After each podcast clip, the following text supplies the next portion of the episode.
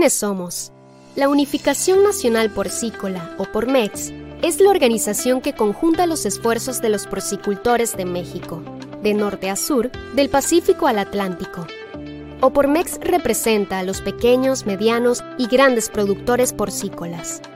Años atrás, la Confederación de Porcicultores Mexicanos, CPM, y la Organización de Porcicultores del País, OPORPA, en caminos diferentes, impulsaban al sector porcícola, siendo dos frentes de poder en la cooperación activa, tomando el estandarte representativo de todos los productores porcícolas del país. Por la unificación de estas organizaciones, en el año 2020, nace Opormex, con el objetivo de salvaguardar los intereses de la industria porcícola mexicana en un solo frente. Su misión es contribuir a producir y poner a disposición proteína de alta calidad a los consumidores de México y el mundo, con inocuidad, valor agregado y sustentabilidad. Su visión es consolidar y revolucionar el sector porcícola en México. Integridad, transparencia, responsabilidad, innovación, servicio, respeto, valores esenciales que Opormex tiene como fortalezas. Regidos por los cuatro ejes rectores de la organización, gestión ambiental, sanidad y regulación, evolución del sector, educación y comunicación, institucionalidad. Opormex busca profesionalizar todos y cada uno de los productores del país, poniéndoles en sus manos el conocimiento necesario para lograrlo buscando equidad y oportunidades para todos los porcicultores mexicanos. Te presentamos a Opormex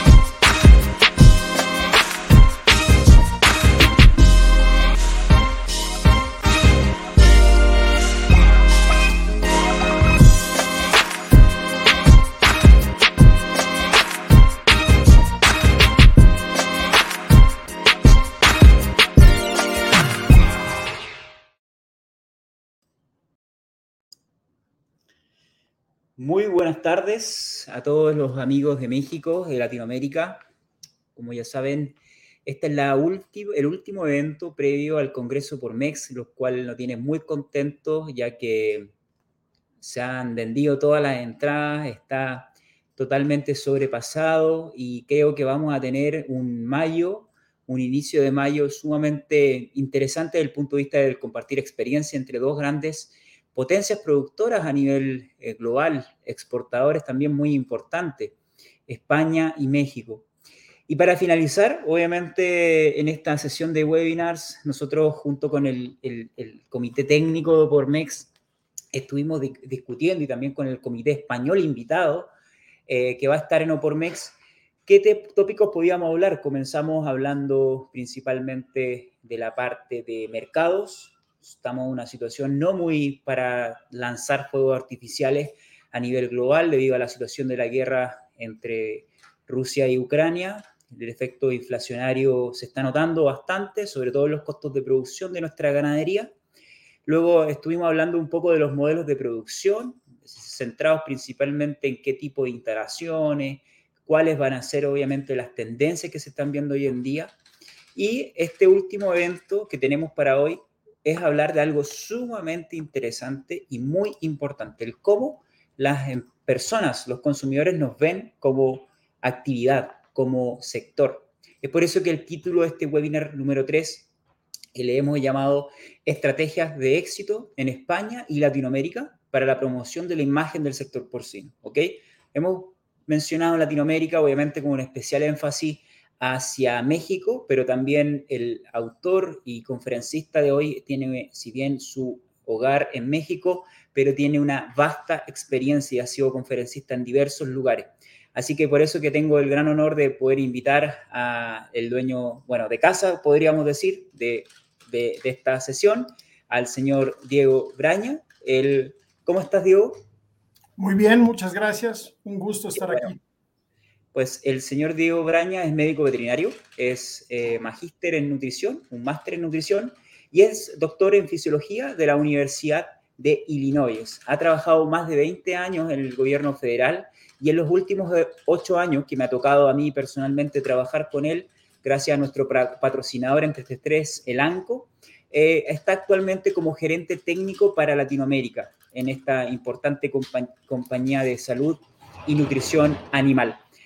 Eh, y por otro lado, tenemos a un gran líder de opinión, también global, europeo, representante de los productores porcinos en España, el señor Miguel Ángel Higuera. ¿Cómo estás, Miguel Ángel? Hola, muy bien, Reinaldo. Buenas tardes, buenas noches aquí en España. Un placer, como siempre, estar aquí con vosotros. Buenas noches en España, Miguel. Bueno, mencionarle a toda la audiencia que Miguel Ángel es el director de la Asociación Nacional de Productores de Ganado Porcino, AMPROGRAPOR, ¿ok? Y básicamente va a ser uno de los representantes que va a estar presente en el OPORMEX junto con los principales productores porcinos que estarán siendo partícipe de las paneles que ya están incluso dispuestos. Así que al final o durante esta sesión vamos a estar compartiendo también el programa de Opormex. La verdad que ayer quedé sumamente sorprendido. Miguel y Diego han hecho un trabajo brillante. Un gran saludo a Iván Espinosa, que me imagino que también él ha sido un gran artífice e interlocutor para poder conectar esto, porque hacer este tipo de eventos, yo lo sé amigos, es muy difícil, es muy difícil. Y poder conectar dos industrias, sobre todo en una época post-pandémica, quiero decir post pandemia, porque creo que hay que ya ir empezando a hablar del punto de vista de comunicación, ¿no? Que es eso un poco de lo que tenemos que ir hablando hoy en día, un poco de cómo reestructurar, cómo ir pensando y en cuanto a la estrategia. Así que vamos a iniciar con la sesión con el señor Diego Braña. Así que, por favor, estimado Diego, cuando tú desees, puedes compartir pantalla. Ya estamos viendo tu pantalla, de hecho, así que puedes abrir, maximizar tu, tu, diapositiva y comenzar cuando tú desees. Muchísimas gracias. ¿Están viendo la maximizada? La estamos viendo perfectamente en este momento, así que adelante, puedes comenzar cuando quieras. Muy bien. Vamos a platicar un poco sobre algunas estrategias para promoción del consumo de carne de cerdo, pero antes que eso quisiera entrar hablando de cuál es la realidad que estamos viviendo hoy en día. Hoy somos 7.950 millones de habitantes en el planeta el país, el mundo sigue creciendo 1.2% al año. Y esa población cada día es más urbana, más alejada del campo. Es gente que nunca ha estado en contacto con una granja, que no saben de dónde salen los animales. Por otro lado, el ingreso per cápita a nivel global sigue aumentando y la asequibilidad de los alimentos, aunque hoy en día ha subido brutalmente, sigue siendo todavía mucho mayor que lo que teníamos hace 30 o 40 años. Otro punto crítico es que cada vez hay menos porcicultores. No importa si hablamos de España o de México, cada vez somos menos, cada vez somos más grandes. La gente reconoce que no sabe de alimentos. La gente nos lo dice. No tengo ni idea de dónde salen, cómo los producen. Y hay grandes vacíos de información. Esos vacíos de información se convierten en un problema, porque la gente quiere saber, y al haber esos vacíos tan grandes, pues la gente empieza a buscar y hay muchas fuentes de información no fidedignas, muchas de ellas comerciales. Ya ni siquiera antes dependíamos de la información de los gobiernos. Hoy en día la gente depende de información comercial. Este, este estudio me, me impactó mucho. Es un estudio que acaba de publicar eh, los canadienses 2022 y le preguntaban a la gente que ha visitado alguna granja hace dos años. No estoy proponiendo que nadie vaya a visitar granjas. Nada más es el concepto y la percepción de cómo cambia cuando un consumidor tiene conocimiento, tiene eh, confianza porque sabe de dónde vienen sus alimentos. Gente que visitó una granja en los últimos dos años eh, tiene menos preocupación por la disponibilidad de productos, cree fuertemente que los productores son gente confiable, porque ya los conocieron, porque tuvieron un contacto con ellos. Vean cómo cambió. Creen que los productores cuidan a los animales porque vieron lo que estaba sucediendo en las granjas. Fuertemente cree que los productores cuidan el ambiente. Su intención de compra cambió. De nuevo, no, la solución no es llevar a la gente a las granjas, pero vean cómo cambió la percepción de la gente una vez que tiene un conocimiento más profundo, más a fondo de qué sucede con la porcicultura, qué sucede con la producción de alimentos. El ANCO hizo un estudio con 11 países, eh, entrevistando a 3.300 consumidores de 11 diferentes países, y hay cosas que son muy interesantes. En esos 11 países, el 62% de la gente dice estar muy interesada en la alimentación y en la nutrición. 46% están interesadísimos en el medio ambiente, pero en agricultura solo el 18%. La alimentación es un tema frecuente para la mayoría de la gente y el Internet se utiliza con mucha frecuencia para buscar información sobre los alimentos, particularmente en Latinoamérica, no tanto en Europa, ahí tenemos una gran diferencia con, con España. Las mujeres y las familias con hijos en casa, las personas que tienen un nivel de educación superior que tienen estudios son los más involucrados en este tema. Eso ya nos deja pensando por dónde vienen las cosas. De todos los encuestados, el 87% piensa que es saludable incluir un poco de carne en la dieta. Ojo, en muchos países hay hasta un 20%, por ejemplo en Inglaterra, que dicen que no deberíamos incluir carne en las dietas. Vemos países como México donde un 7% de la gente está diciendo no comas carne, eso no es saludable. Otro punto que es interesantísimo es que la gente reconoce que sabe más de política, de música, de, cine, que de cómo se producen los alimentos. La gente lo reconoce, no sé de alimentos. Y la gente quiere saber más de esto. La población quiere saber lo que come, número uno, por sabor y cultura. Ese es el punto más importante para decidir qué voy a comer. Pero hoy en día, más que nunca, la economía familiar juega un papel preponderante.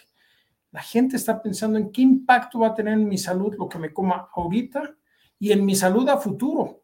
Cuando yo tenga 80 años, ¿cómo voy a estar en función de lo que estoy comiendo hoy? Ya no solo es mi salud, es la salud del planeta. Y eso tenemos que entenderlo. Cada vez más los, los jóvenes son mucho más críticos, ¿Cuál es el impacto en agua, en producción de gases? ¿Cuál es el impacto en el ambiente de lo que yo me estoy comiendo? Es más, ¿cuál es la ética de la producción que yo estoy consumiendo? ¿Cuál es el impacto que tiene que yo coma esto sobre el bienestar de los animales? ¿Cuál es el impacto sobre la economía local? Todas estas preguntas las hacen los consumidores. El consumidor nos pregunta y quiere transparencia, quiere claridad, quiere que seamos auténticos, quiere oír historias positivas. Y sin embargo, lo más triste es que ¿qué le entregamos a los, a los consumidores? Obscuridad, no somos exactos en lo que decimos, mucha confusión y lo peor de todo es que muchas veces encontramos diferenciadores negativos. Eso es lo peor que puede haber en una campaña de promoción, ya sea de productos con marca o de productos en general. La diferenciación negativa es lo peor que podemos hacer. Y hay muchísimos ejemplos de esto hoy en día.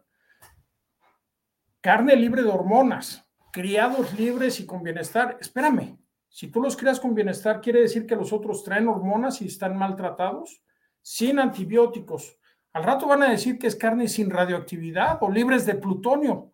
Dios mío, tenemos que alejarnos lo más que podamos de la diferenciación negativa porque solo nos va a acabar afectando a todos. A la larga, el corto y largo plazo.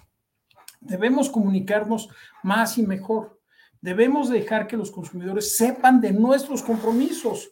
Créanme, todos ustedes tienen compromisos con sustentabilidad, estoy seguro de ello. Producimos alimentos seguros y de calidad. Protegemos y promovemos el bienestar animal. Nadie en ninguna granja va a estar queriendo golpear a sus animales. Un animal maltratado es un animal que va a ser improductivo un animal que no tiene salud va a ser improductivo. Por eso lo protegemos. Cuidamos el buen manejo, el transporte, utilizamos buenas prácticas para proteger la salud pública. Queremos proteger a nuestros consumidores. Protegemos los recursos naturales en todas nuestras prácticas. Esto es lo que tenemos que comunicar, siempre y cuando lo estemos cumpliendo. Creamos ambientes de trabajo seguros y éticos estamos pagándole bien a nuestra gente, tenemos gente bien tratada, contribuimos a mejorar la calidad de vida de nuestras comunidades. de nuestro país y del planeta. Eso es lo que debemos de comunicar y eso es lo que estamos haciendo la mayoría de las veces. También tenemos que comunicar que la carne de cerdo es clave en nuestras vidas. Forma parte esencial de una dieta mixta y balanceada. Asegura el consumo de micronutrientes altamente digestibles. Ayuda al balance energético del cuerpo. Cuidado. Eso es lo que queremos manejar, pero hay muchos detractores detrás de, de, nuestra producción. Hay muchos detractores detrás de la carne y muchos de ellos tienen grandes intereses económicos y tenemos que entenderlo y aceptarlo. ¿Por qué las campañas de los cereales son tan agresivas? Para cambiar el desayuno de huevos con jamón a cambiarlo por cereales extruidos de, de maíz, soya o trigo. Porque hay un interés económico tremendo. Hay un interés brutalmente grande. Aquí estoy presentando nada más un estudio del de, el consolidado de, financiero de Human Society en Estados Unidos, 333, 36 millones de dólares en un año. Hay intereses económicos brutalmente atrás de estos eh, grupos eh, pro animales, pro ambientalistas. Incluso no solo son lo, que están recibiendo de donaciones, hay mucho que ver atrás de esta diferenciación negativa de etiquetado. Por ejemplo, esto es Inglaterra, donde tenemos animales que pueden tener etiqueta de orgánico, eh, libre pastoreo, animales este, que tienen diferente nivel de, de bienestar animal y que tienen que pagar cantidades brutales de dinero para poder conseguir esa etiqueta. Y por eso vemos que muchos de esos medios empiezan a forzar, por ejemplo, a industrias a que tengan, eh, demuestren que están utilizando estas etiquetas. Por supuesto, también sucede lo mismo con los sustitutos de carne, que están buscando tener una parte de la tajada económica de lo, del gran tamaño que representa la producción de carne. Podemos culpar a mucha gente de todo lo que ha sucedido consumidores, comercializadores, a la competencia. Podemos decir que, a los veganos no hay que buscar culpables.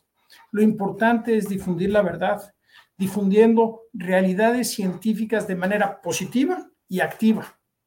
Activamente tenemos que dejar claro que la carne de cerdo forma parte esencial de nuestra cultura, de una dieta mixta y balanceada que asegura el consumo de micronutrientes altamente digestibles que ayuda al balance energético del cuerpo y a lograr el equilibrio en nuestras vidas. Que los consumidores sepan de nuestros compromisos de sustentabilidad. la confianza de la sociedad se crea con motivación gremial. Es lo que estamos buscando. Revelando información honesta y públicamente, involucrando a la sociedad con claridad, con precisión y con credibilidad. Si decimos cosas a lo loco y no las cumplimos, la sociedad nos lo va a cobrar y nos lo va a cobrar muy, muy caro. Entonces, ¿cuáles son los puntos más importantes desde mi punto de vista que deben de tener una campaña exitosa para promover el consumo de cerdo? Que sean honestas, que sean proactivas y positivas, que induzcan al consumo, no a la crítica, que sean verificables, enfocadas en el consumidor. Dejemos de hacer campañas en toda América Latina encontramos campañas que se enfocan en los porcicultores porque ellos pagan esas campañas. Tenemos que hacer campañas enfocadas en el consumidor, no en los porcicultores. Campañas que ensalzan y aprovechan los beneficios del cerdo en salud pública. Tenemos un impacto brutal sobre la salud de la población, sobre su nutrición, sobre la economía de las personas y de los países. Pero sobre todo hay que aprovechar que la carne de cerdo la consumimos por gusto, por cultura, por sabor. Esos son los grandes atributos que debemos de estar eh, ensalzando en campañas exitosas. El otro punto que es crítico es que deben de ser esfuerzos de grupo. Esfuerzos individuales o esfuerzos de compañías no van a tener la trascendencia que puede tener cuando cazamos en manada cuando andamos en grupo. Señores, esa es la presentación que quería hacerle. Nos vemos en Playa del Carmen y les deseo que sean muy, muy felices. Muchas gracias. Muchísimas gracias, Diego, por tu presentación. La verdad que está sumamente interesante. A mí se me ocurrieron muchas preguntas porque por ahí hay algunos actores dentro del ecosistema digital que quizás puedan ser de gran ayuda para la difusión, no solamente de cómo producimos, sino de esta, de esta tradición, de esta pasión que tú explicas en la presentación. Pero antes de avanzar las preguntas, vamos a invitar a nuestro otro panelista, que también va a dar una breve presentación un poco para dejar en contexto un poco lo que está haciendo España, eh, lo que está haciendo, cómo están estructuradas estas fuerzas de grupo que él menciona, Diego, este, este, este, de organizarse en grupo para ir a cazar, básicamente para ir a comunicar, para ir a hablar de nuestra actividad en nuestro sector. Así que, Miguel Ángel, nosotros vamos a compartir ahora tu presentación y, eh, y dejaremos a Diego en tras balinas ahí en el estudio y así que cuando desees puedes avanzar. ¿Bien? Vale, perfecto. Muchas, muchas gracias, Reinaldo. Y la verdad que, que esté interesantísima la, la, presentación de Diego, que me sirve muy bien porque, porque prácticamente la mía va a ser una continuación de lo que vaya diciendo. Os presento estas dos organizaciones que tenemos en España para hablar precisamente de comunicación y de promoción dentro del sector porcino. Son Interporc y Asici. Son las dos interprofesionales agroalimentarias del sector porcino, que en este caso una, Interpor, es del porcino convencional, conocemos todos, y Asici es el específico del ibérico. Ambas, dos, son organizaciones cuya uno de los fines que va a ser es la promoción. Siguiente diapositiva. A ver si podemos pasar. Vale.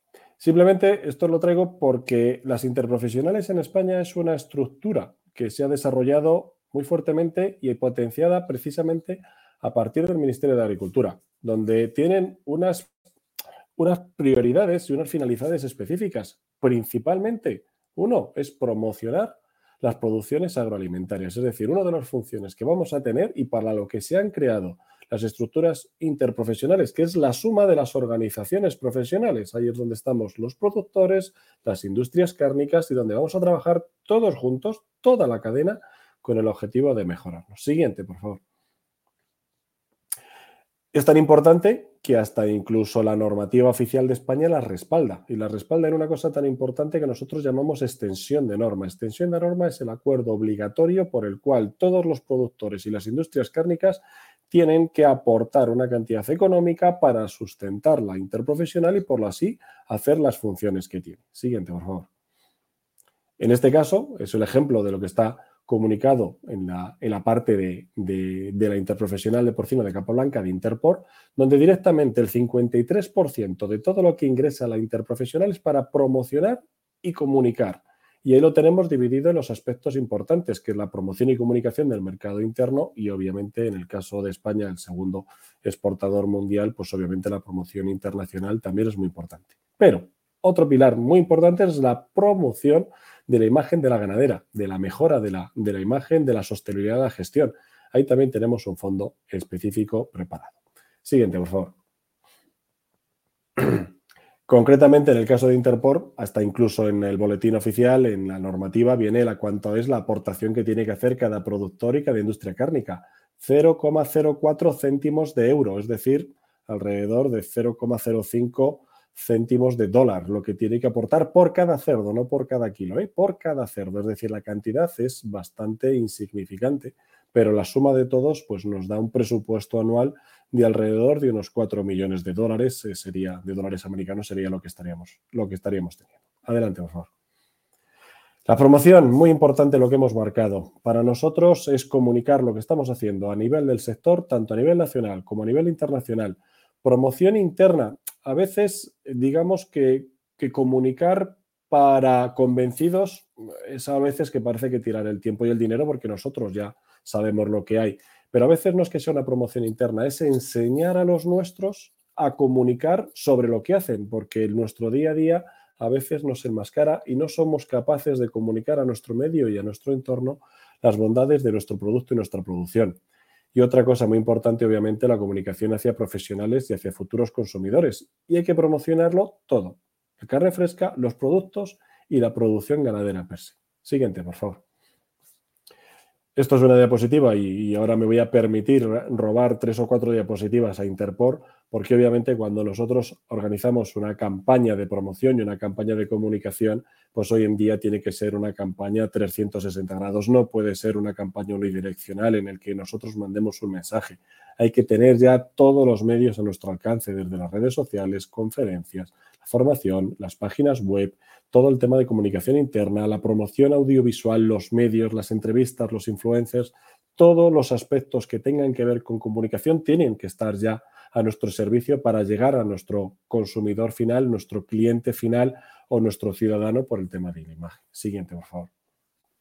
Para ello, para la comunicación y para la promoción, tenemos que basarnos en todo. Está claro que nosotros mm, podemos producir y crear el mensaje y crear nuestra campaña, pero luego necesitamos el medio que, que haga llegar a nuestro receptor final. Para eso necesitamos a los periodistas, necesitamos las redes sociales, necesitamos los blogs, los influencers. Muy importante la figura de los prescriptores, muy importante saber crear un contenido de calidad y, si os digo la verdad, estamos viendo que la palabra del productor, del porcinocultor, llega mucho. Esos testimonios de que alguien cuente a los demás qué está haciendo en su día a día, permite dar una credibilidad y una confianza sobre el producto final. Siguiente, por favor. Obviamente, antes de empezar a hacer una campaña, lo que hay que mirar y hacer un estudio de mercado de qué es lo que nos encontramos, qué es lo que tenemos y hacia dónde tenemos que ir. Eso es previo a cualquier labor de promoción y de comunicación. Siguiente, por favor. Posteriormente, lo que tenemos que hacer es, obviamente, ir definiendo cuáles son los pasos que nosotros vamos a estructurar a la hora de llegar al objetivo de esa campaña. Cuáles son nosotros lo que tenemos que establecernos, cuáles son las frecuencias de impactos que vamos a buscar para llegar a tener una suficiente penetración de nuestro mensaje, saber cuáles y dónde nos vamos a ir posicionando y, obviamente, pues tener una guía perfecta de cuáles son nuestros medios en los que vamos a trabajar. Siguiente, por favor.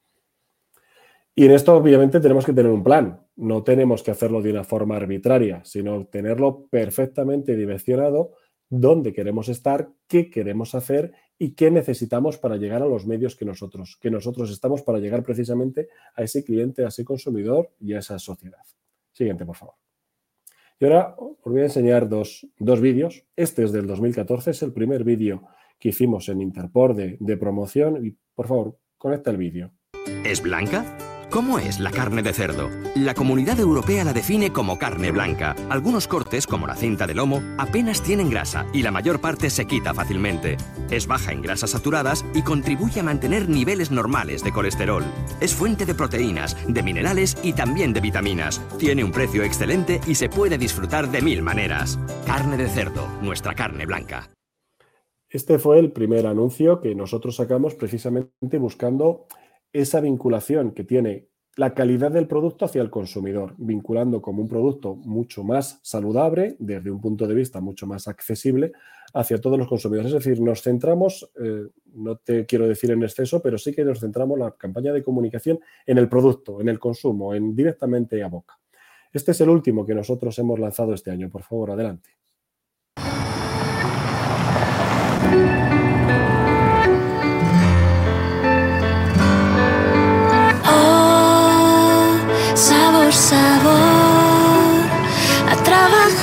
A personas con una gran dedicación. Sabor, sabor, a campos con ilusión, de jóvenes que dicen hoy, aquí estoy, un sueño eterno, de sol, tierra y cielo que cuidamos en cada paso con sentimiento.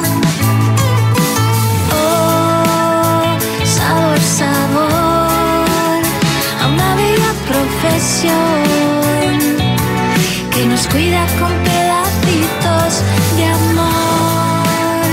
Sabor, sabor,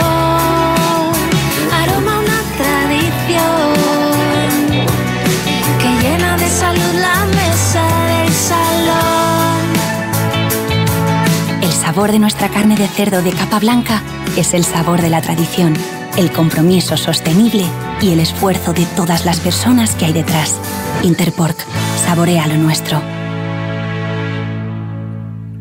Como veis, la evolución de la comunicación que nosotros hemos ido, hemos pasado prácticamente lo que es producto, creo que ya tenemos un alto conocimiento de las calidades y las bondades de nuestro producto, a efectos prácticos en España estamos hablando de una media de alrededor de unos 35 kilos de consumo de carne de cerdo por habitante y año. Entonces entendemos que, que, no deberemos ser tan optimistas de intentar incrementar ese consumo, sino mantenerlo. ¿Cómo lo vamos a mantener? Precisamente intentando visualizar y cada vez posicionando de una forma mejor todo lo que está detrás de ese producto cárnico, todas las personas y, todos, y todo el buen hacer desde el punto de vista de bienestar, de sostenibilidad y obviamente de empleo que nos, que nos va a dar.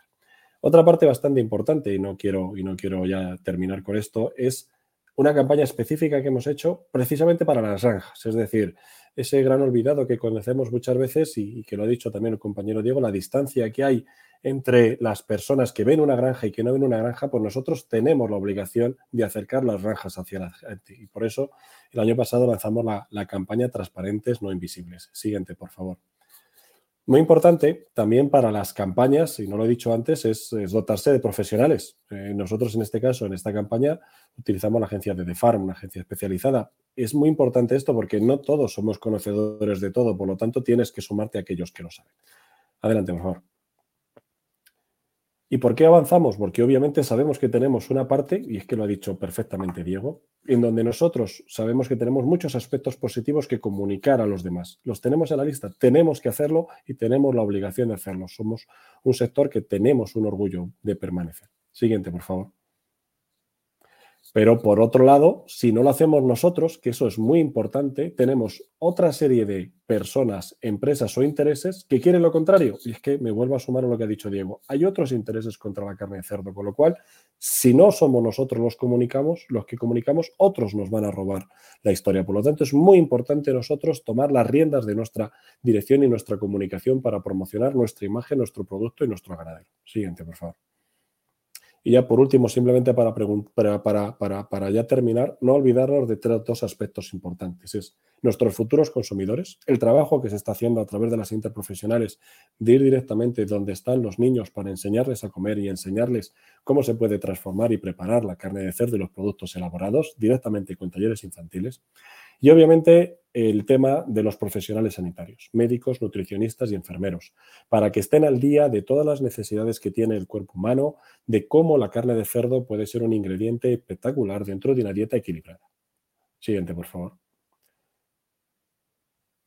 Y por último, pero no menos importante, es la promoción internacional, la imagen que nosotros trasladamos al resto de los países. Y para ahí sí que es bastante importante el posicionamiento como una estructura. Ahí os pongo unas fotos de las, de las ferias a las que nosotros vamos, pero esto es lo que nos va a dar al final el posicionamiento de nuestros productos en un mercado global, que es en el que estamos. Entonces, creo que la comunicación tiene que ir en todos los aspectos, vinculado obviamente a un incremento de nuestros consumidores, pero vinculado también a todo, desde los niños, profesionales, países terceros y todos. Con esto ha sido un pequeño resumen de lo que consideramos que tiene que ser la promoción y ahora vamos a compartir con Diego una serie de preguntas. Muchas gracias. Muchas gracias, Miguel Ángel. Muchas gracias, Diego. Bueno, ahora viene el, el mejor momento de, de, poder intercambiar consultas, preguntas. Eh, por ahí también nos comentan eh, Oscar González desde Argentina, eh, ¿qué estamos haciendo con las escuelas, con los niños, con, con estas generaciones? ¿Qué, ¿Qué, piensan ustedes al respecto en cuanto a estas campañas? Quizás ya en España han hecho algo con la escuela. A mí me tocó una vez hacer una clase para niños justamente cuando hice mi máster en producción porcina en España. Eh, el mismo CEP, ahí en Torrelameu, cerca de la Universidad de Lleida, tiene esta labor, que es el centro de investigación que está dirigido por Daniel Babot, de educar a colegios que están alrededor y vayan a la granja experimental. Pero, pero Miguel, ¿está esto estructurado también dentro de las campañas de promoción?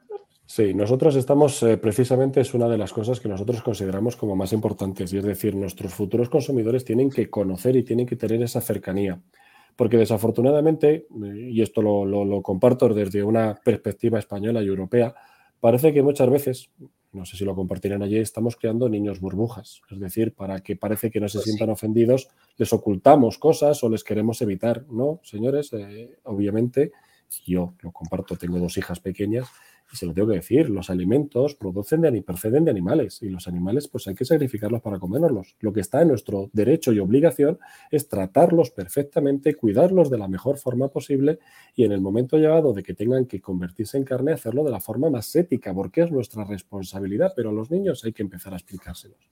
¿Cuál es el problema que nos importa, que nos da?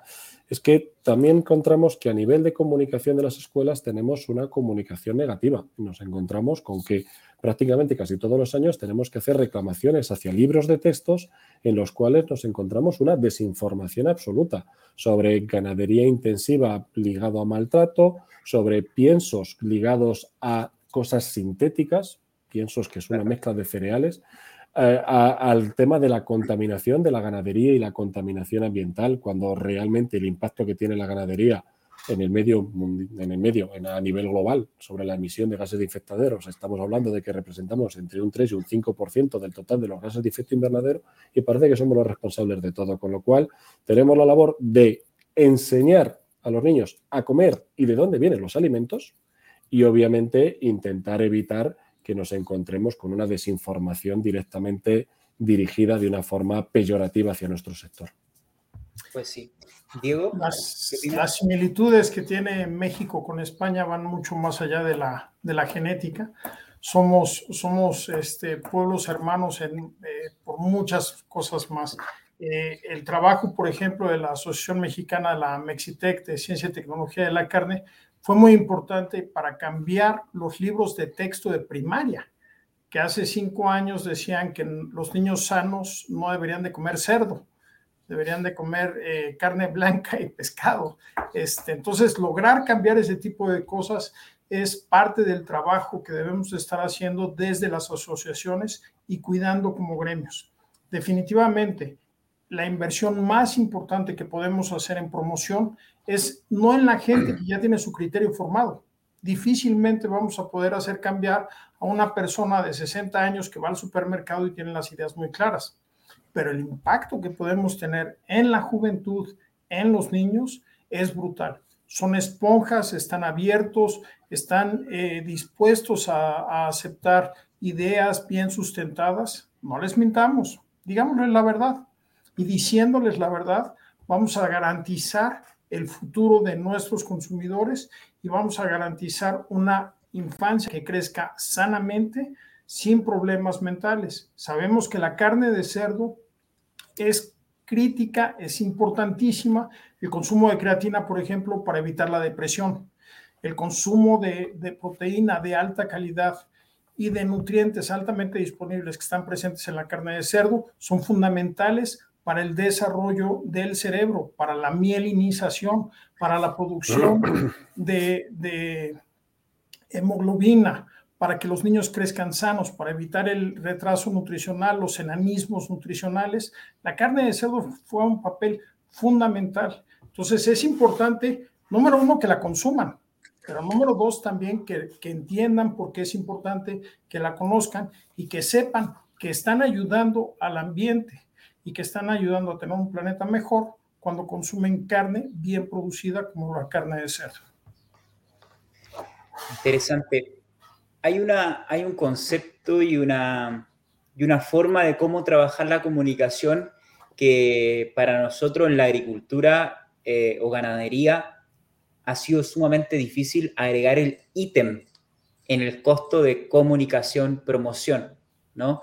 Eh, el mismo ganadero invertir en publicidad y marketing o a las mismas asociaciones, como que esto no era una prioridad, quizás era más importante la estandarización de los manejos, de los procesos, la capacitación tanto de la producción primaria. Cuéntanos, Miguel, ¿cómo, cómo fue este trabajo? Ustedes hace, hace 15 años ya venían invirtiendo en promoción en los niveles que tú eh, has expresado en esta presentación y, para poder que termine esta respuesta, ¿hay una métrica de dólares o euros por cerdo destinados en promoción, solo en promoción? Porque yo vi ahí hay un, hay un ingreso, pero una métrica que creo que es muy importante de poder compararla. Sí, sí, sí, sí. Mira, la verdad que para nosotros precisamente la labor esta de comunicación a nivel del sector sobre producto y sobre producción era un aspecto que todo el mundo hablaba como una necesidad y una importancia. Precisamente eso fue uno de los pilares para crear las interprofesionales, porque, digamos, y, voy a hablar un poquito tirándonos piedras hacia nosotros, eh, digamos que el problema que tenemos es quién la hace, porque si la hace una empresa y hace una comunicación genérica, yo estoy gastando mi dinero para también vender tu producto. Eso no me gusta, porque somos amigos, pero somos competencia. Entonces, yo no voy a hacer como empresa una comunicación para hablar de la carne de cerdo de forma genérica si luego el beneficiado vas a ser tú. Y digamos que si ese sentimiento de que yo no lo hago porque te beneficio a ti y yo me gasto el dinero se contagia entre todos, nadie lo hace. La solución, hacerlos todos. Y por eso, precisamente, fue la opción de que crear las interprofesionales con una extensión de norma específica que pague el 100% de los cerdos. Aquí no pagan los productores, paga cada cerdo individual. Y con lo tanto ya tienes un fondo común para hacer esa promoción. Nosotros ahora mismo, la forma media más o menos que tenemos es de ingresar alrededor de 10 céntimos de euro por cerdo, por cerdo. Es decir, la suma de la parte del productor más la suma de la parte de la Industrialización es 10 céntimos de euro, 12 céntimos de dólar americano, más o menos. De esa cantidad, lo que va a promoción, estaremos hablando de alrededor de unos 0,405, es decir, 0,04, 0,05 céntimos de euro por cada uno de los cerdos que producimos. Es decir, la cantidad, estoy hablando con muchos ceros, ¿eh? es decir, que es francamente poco. ¿Qué nos lleva eso? El sumatorio total, que creo que es lo más llamativo. Estamos hablando de que directamente en promoción de la imagen del sector porcino en España estamos dedicando alrededor de 2 millones de euros. Eso es obviamente porque producimos 58 millones de cerdos en España.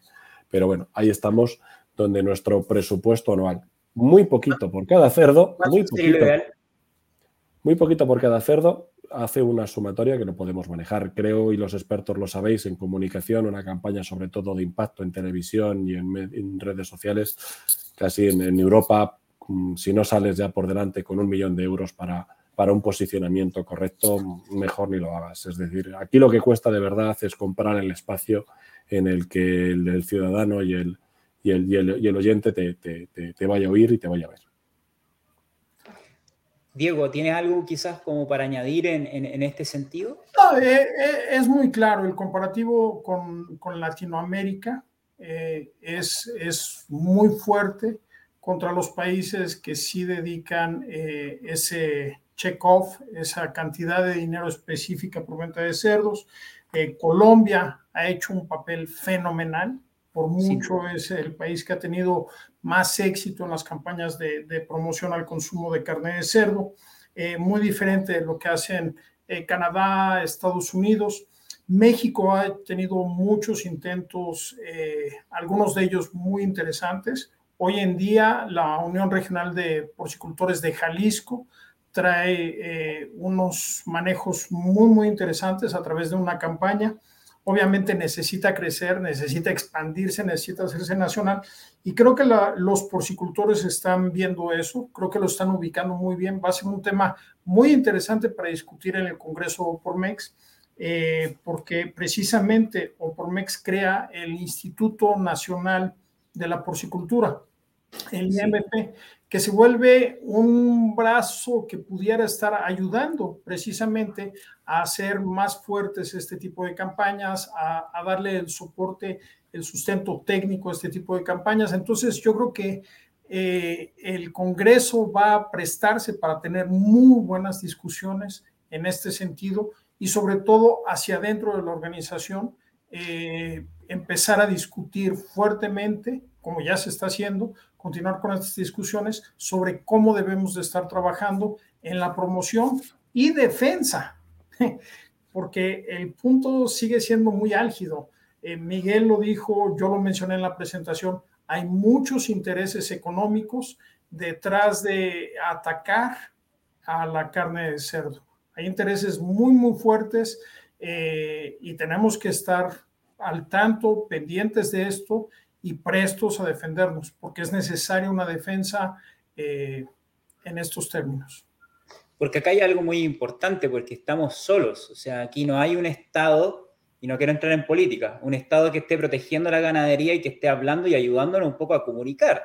Y no, y no lo ve como un, un, un, una soberanía, algo, un pilar estratégico importante, sobre todo hoy en día en guerra. O sea, hoy día, imagínate lo que está pasando con el trigo acá en Chile, que consumimos, somos el segundo país más consumidor de pan en el mundo y dependemos altamente del trigo. ¿Por qué? Porque nunca se protegió al, al, al agricultor del trigo a través de campañas, de las compras justas, e, etcétera. Entonces, ya el ítem de que nuestros recursos, nuestros impuestos que se van a un Estado que tenga que a proteger esto, olvidado. Tenemos que organizarnos en grupo y, trabajar en este sentido. Yo soy una persona que soy veterinario, ¿ok? Y yo hace 10 años no tenía idea de lo que era la comunicación. Y, hace, y cuando recién comencé a trabajar, todos me decían, periodista, ¿qué vas a hacer? Te vas a morir de hambre. Sé gente del sector, ¿vale? Gente del sector. ¿Qué, qué haces? ¿Qué, haces? ¿A qué te dedicas? Tú me decías, ¿qué eres un periodista? ¿Vale? Entonces, hay un grave error también de cuál es el rol de las especialidades veterinarias, ¿ok? Y esto es muy importante para el concepto One Health, porque muchas veces hablamos del concepto One Health, One Health, pero ¿cómo lo comunicamos? ¿Vamos a tener que decir a un periodista que se especialice en veterinaria para que lo haga? ¿O le decimos a un veterinario que tiene los conceptos claros, que se especialice en comunicación y sepa cómo comunicarlo? Yo creo que obviamente el último ejemplo es mucho mejor, ¿no? Porque, porque nos nace. Entonces, hay un concepto también de aprendizaje de cuáles son las especialidades y estructura de cómo trabajar. Tú has explicado recién, Miguel Ángel, las agencias. Crear contenido es sumamente difícil. Cuando yo comencé, recomencé en esta carrera de especialización en comunicación, me costó un mundo hacerles convencer a las empresas que invirtieran en comunicación interna en producción primaria.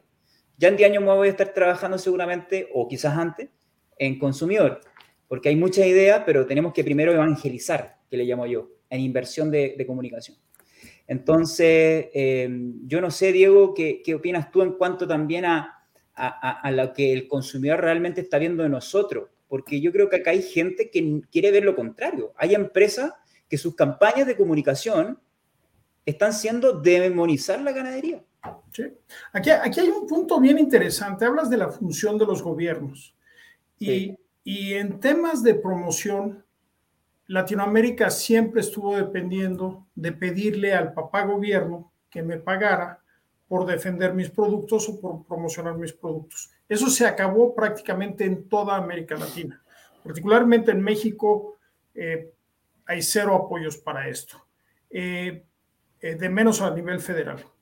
Pero debemos de de tomar en cuenta que hay algo que nos diferencia mucho en Latinoamérica de otros países, particularmente el caso de España, y es el papel del gobierno como ente regulador y certificador, que eso es algo que en América Latina nos está fallando mucho. Necesitamos tener un apoyo. No me importa que no me lo promocionen, pero sí ayúdame a tener las, juegas, las reglas del juego claras Ayúdame a que si vamos a vender carne, sea carne. Ayúdame claro. a que en este país claro. podemos definir qué es carne. Porque cualquier persona llega con productos alternos o modificados y me lo quieren vender como es carne. Y eso va en detrimento de los porcicultores y de los consumidores, y de la credibilidad del sector. Porque si me van a vender una carne que tiene 20 procesos y que trae 16 ingredientes. Yo no le puedo llamar a eso carne. Sin duda. Sin duda. En España es bien interesante cómo tienen bien diferenciado el consumo humano por carne fresca, carne eh, procesada y carne congelada. En América Latina difícilmente puedes encontrar esa diferenciación. Si vas a un supermercado, te venden carne congelada, descongelada congelada y descongelada nuevamente y te dicen que es carne fresca. Eso es ilegal. Eso no debería de ser así. Y por eso la función del gobierno es tan importante. Necesitamos tener regulaciones que realmente apoyen a los porcicultores y a los consumidores, porque el beneficio de unos pocos cuantos se lleva al traste a todos los que estamos haciendo tantos esfuerzos, que están invirtiendo su vida, todo su, su, capital, todo su esfuerzo en tratar de sacar un producto de primerísima calidad y se compara o se vende de menos con el mismo nombre que productos que son una basura, que traen procesos eh, descomunales y que atentan contra la salud de los propios consumidores y su economía.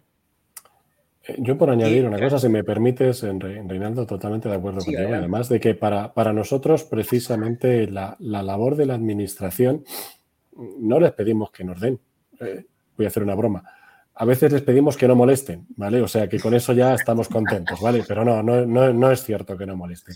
Tiene que ser un aliado. Y el aliado que tiene que, que tener con la administración es trabajar de una forma conjunta, precisamente en diseñar esas normativas que son las que tengan que potenciar y diferenciar a nuestro sector. Es decir, nosotros tenemos que tener la visión en el mercado y la visión estructural y empresarial, pero tenemos que ayudarnos de una visión normativa, pero que además eh, no se quede solo en lo que se escribe en un papel, porque escribir en un papel y publicarlo en un boletín oficial, digamos que es fácil. Ahora, hacerlo cumplir para nosotros es lo clave. ¿Por qué? Porque haciendo cumplir la normativa se evita la distorsión de la competencia. Y otra de las cosas que ha dicho Diego, que para nosotros es clave y crítica, y es lo que estamos viendo ahora mismo, es la competencia que estamos teniendo sobre los productos alternativos, que quieren llamarse carne o quieren llamarse procesados o quieren llevarlos. Que además es que precisamente su campaña de promoción de ganar de consumo es menospreciar el producto tradicional cárnico. Digamos que son productos que deberían tener un nicho de mercado pues más tirando hacia el vegano y al vegetariano, porque al fin y al cabo no tienen carne, pero su nicho de mercado precisamente no es ni el vegano ni el, ni el vegetariano, es el comedor de carne que quiere sustitución. Entonces, ¿qué es lo que buscan?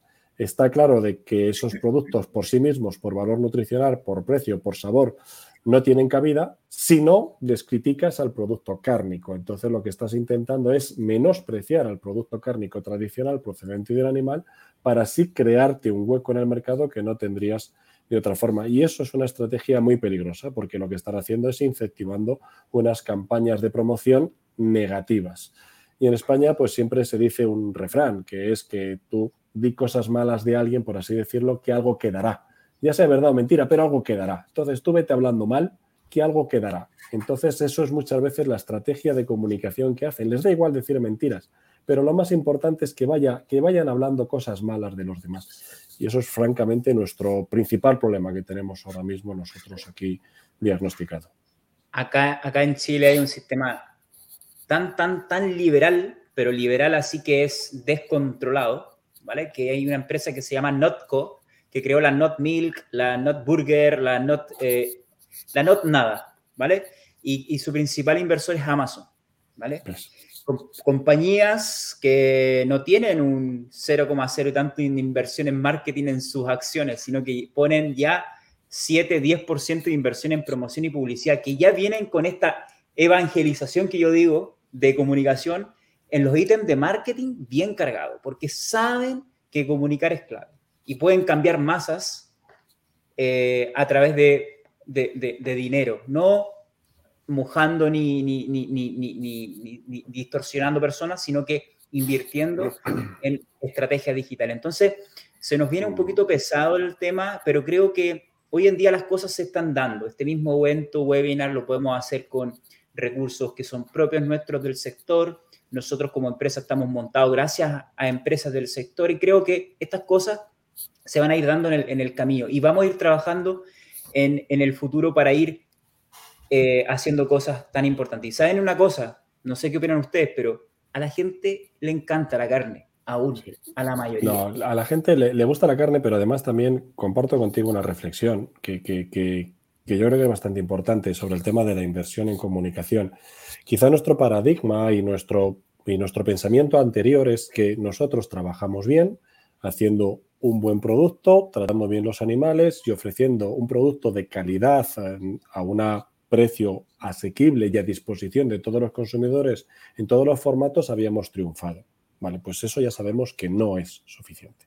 No es suficiente trabajar de puertas para adentro en hacer un producto bueno. Eso ya nos lo van por sentado y no nos lo valoran.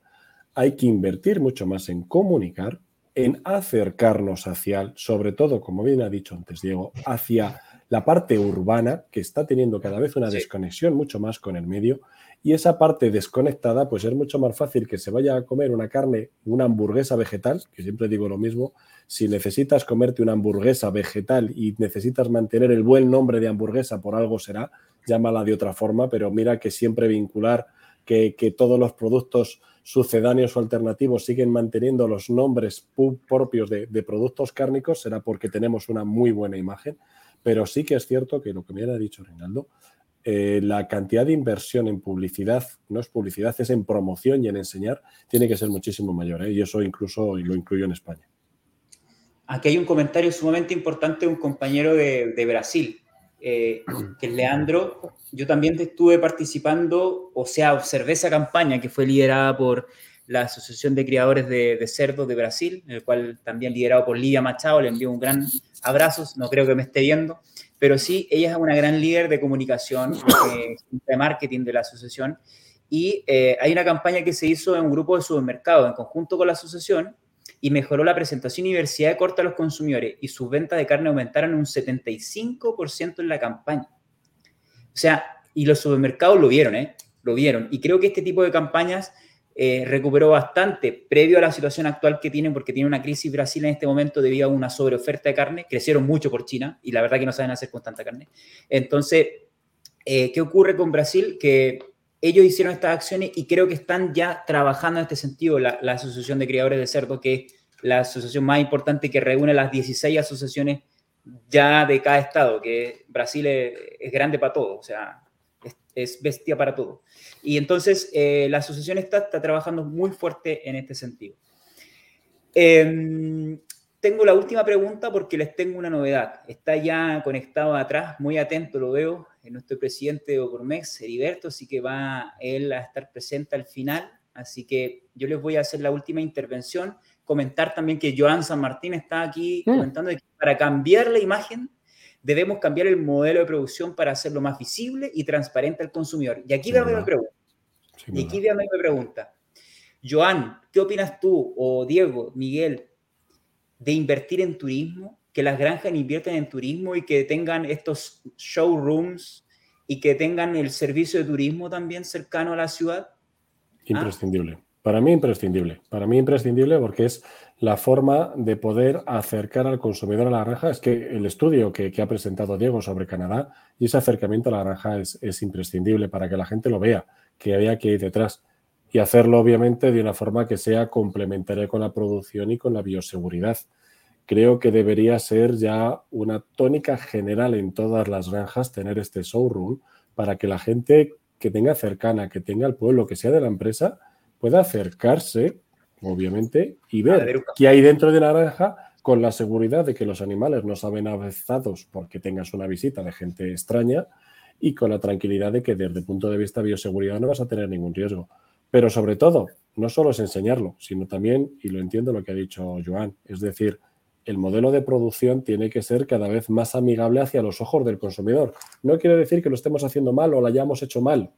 No, no, no. Es que obviamente nuestro consumidor y los ojos del consumidor van variando y nosotros tenemos que ir adaptándonos a ellos para no crear una mayor distancia. Tenemos que ir acortando esa distancia. Por lo tanto, ese modelo de producción más friendly con los ojos del consumidor tiene que ser posicionado y enseñado. Bueno, cada persona que visita cada la oficina en Chile vive la experiencia de nuestra granja adaptada al turismo. Nosotros tenemos una granja lechera con domos, visión y todo. Y, se lo digo con total asertividad, tenemos una ciudad de 100.000 habitantes y aman nuestra granja, la aman, la protegen, la aman, ¿vale? Entonces se lo, se lo menciono porque lo hemos hecho como ayuda yo a mi parte hacia mis padres, que ellos manejan la lechería, y ha sido un éxito total. No, no hemos tenido afortunadamente un ataque terroríficos de, de, Greenpeace ni nada por el estilo, pero nunca que los tengamos.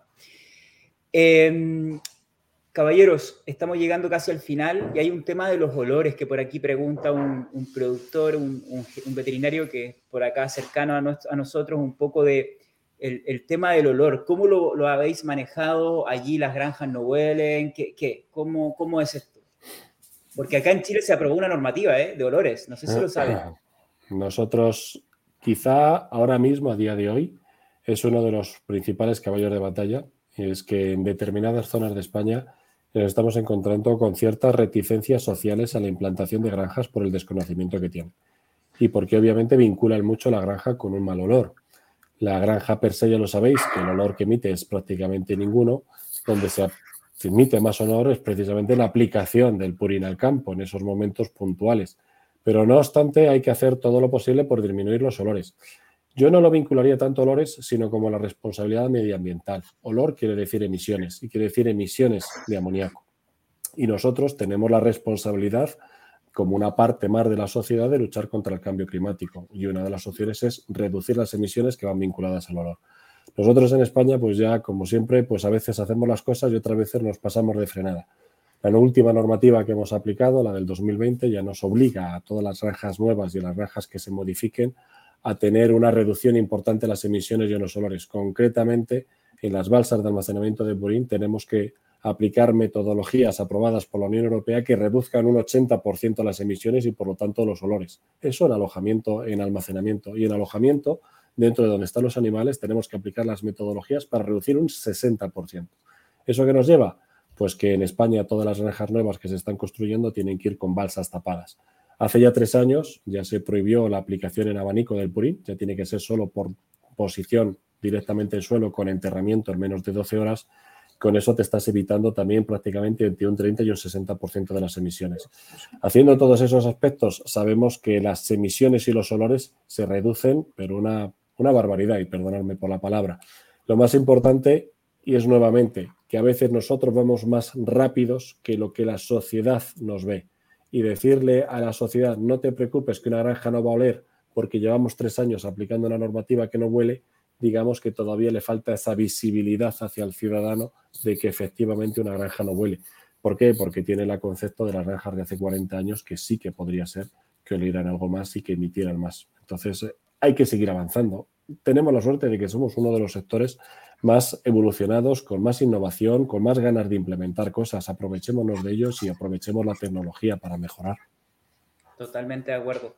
Gracias, Miguel. Diego, no sé si tienen algunas palabras de despedida antes de invitar a nuestro presidente aquí de Pormex. Encantado de la vida de, estar aquí. Muchísimas gracias por todo y espero que tengamos discusiones mucho más profundas eh, durante el evento. Eh, va a ser un placer recibir a la delegación española. Va a ser, eh, estoy seguro, muy, muy enriquecedor para todos. Y nada, vamos a ver qué nos dice Heriberto. Pues nos vemos, eh, eh, Diego, en, los días de mayo. Miguel, gracias también. No sé si tiene algunas palabras. Que estamos súper entusiasmados por poder desplazarnos hacia México, encima precisamente en esta época ya por post pandemia, pues prácticamente para casi todos la delegación española es el primer el primer viaje, por así decirlo, de larga distancia que, vamos a hacer todos, con lo cual se suma la ilusión de la vuelta a la normalidad, con encima pues ir a un país que para nosotros es totalmente hermano, con lo cual la, ilusión es doble y estamos por deseosos de poder estar allí con todos, con todos ustedes. Este, este año ha sido el año de México en Porcicultura. Se los digo porque veo todas las comunicaciones en Latinoamérica y la verdad que los últimos años han sido de Colombia, que ha crecido un montón, etcétera, pero creo que este año las miradas, las cámaras de los periodistas están volcadas hacia México, así que este evento se viene perfecto, ¿no? Estimado presidente Heriberto, ¿cómo, cómo está?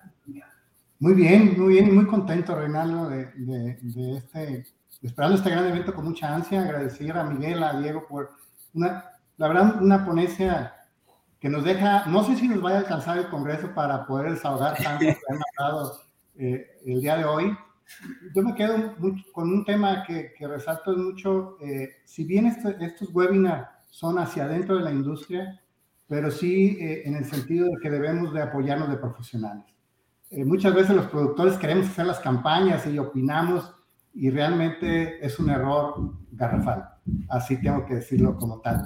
Y yo creo que lo que tú bien dices de evangelizar lo comparto mucho contigo, porque yo a veces me siento como ahí en el desierto predicando ahí, que no me agarran la onda los productores, que nosotros no podemos hacer campañas, que nosotros no somos la gente ideal para hacer campañas. Y, ahí yo resalto ese tema porque es con el que lucho cada vez más, ¿no? hacia, hacia adentro de la industria. Pero la verdad que tenemos mucha, mucha tarea que hacer.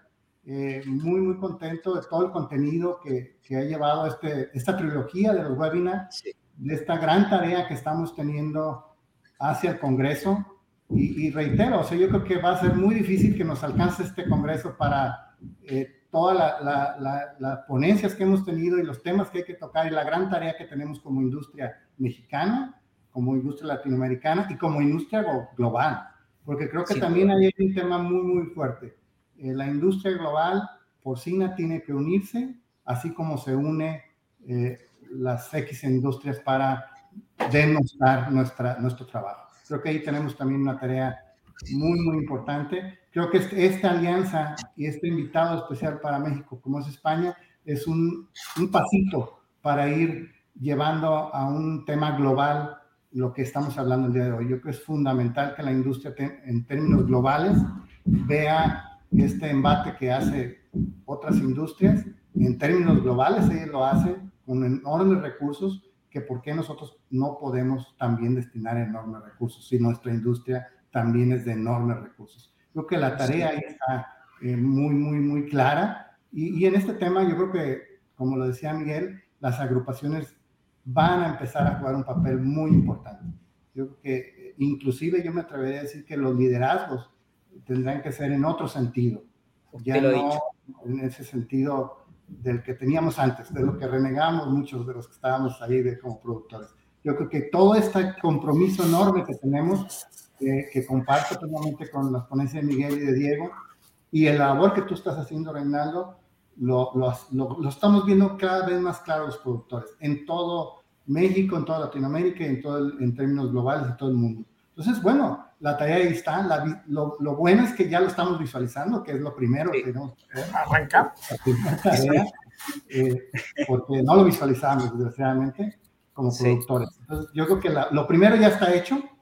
Eh, y, y, bueno, vamos a, yo creo que vamos a, a, caminar fuertemente. Y bueno, es agradecerte a ti, Reinaldo, por estas tres, tres series de webinar, en, muy enfilados en los temas que vamos a manejar en el Congreso invitarlos al Congreso a ver toda esta gran labor que estamos haciendo. Eh, yo creo que ya no podemos hablar ni de Opormex, ya que estamos, ahorita estamos tratando de integrar, yo creo que es un, si, si bien este, nos ha tocado con este Congreso capitalizar algunos esfuerzos, yo creo que seguiremos en ese sentido y todos participando. Entonces, pues más que nada agradecerles y esperarlos del 4 al 7 de, de mayo en la Riviera Maya con un como saben, un gran, gran evento, una gran, eh, bonitas playas, para que también no todo es trabajo, hay que también disfrutar un poquito ahí. Y creo que la Riviera Maya está apta para eso. Entonces, pues todo agradecerles, invitarlos y los esperamos para darnos un abrazo presencial que ya lo necesitamos. Sin duda que sí, sin duda que sí.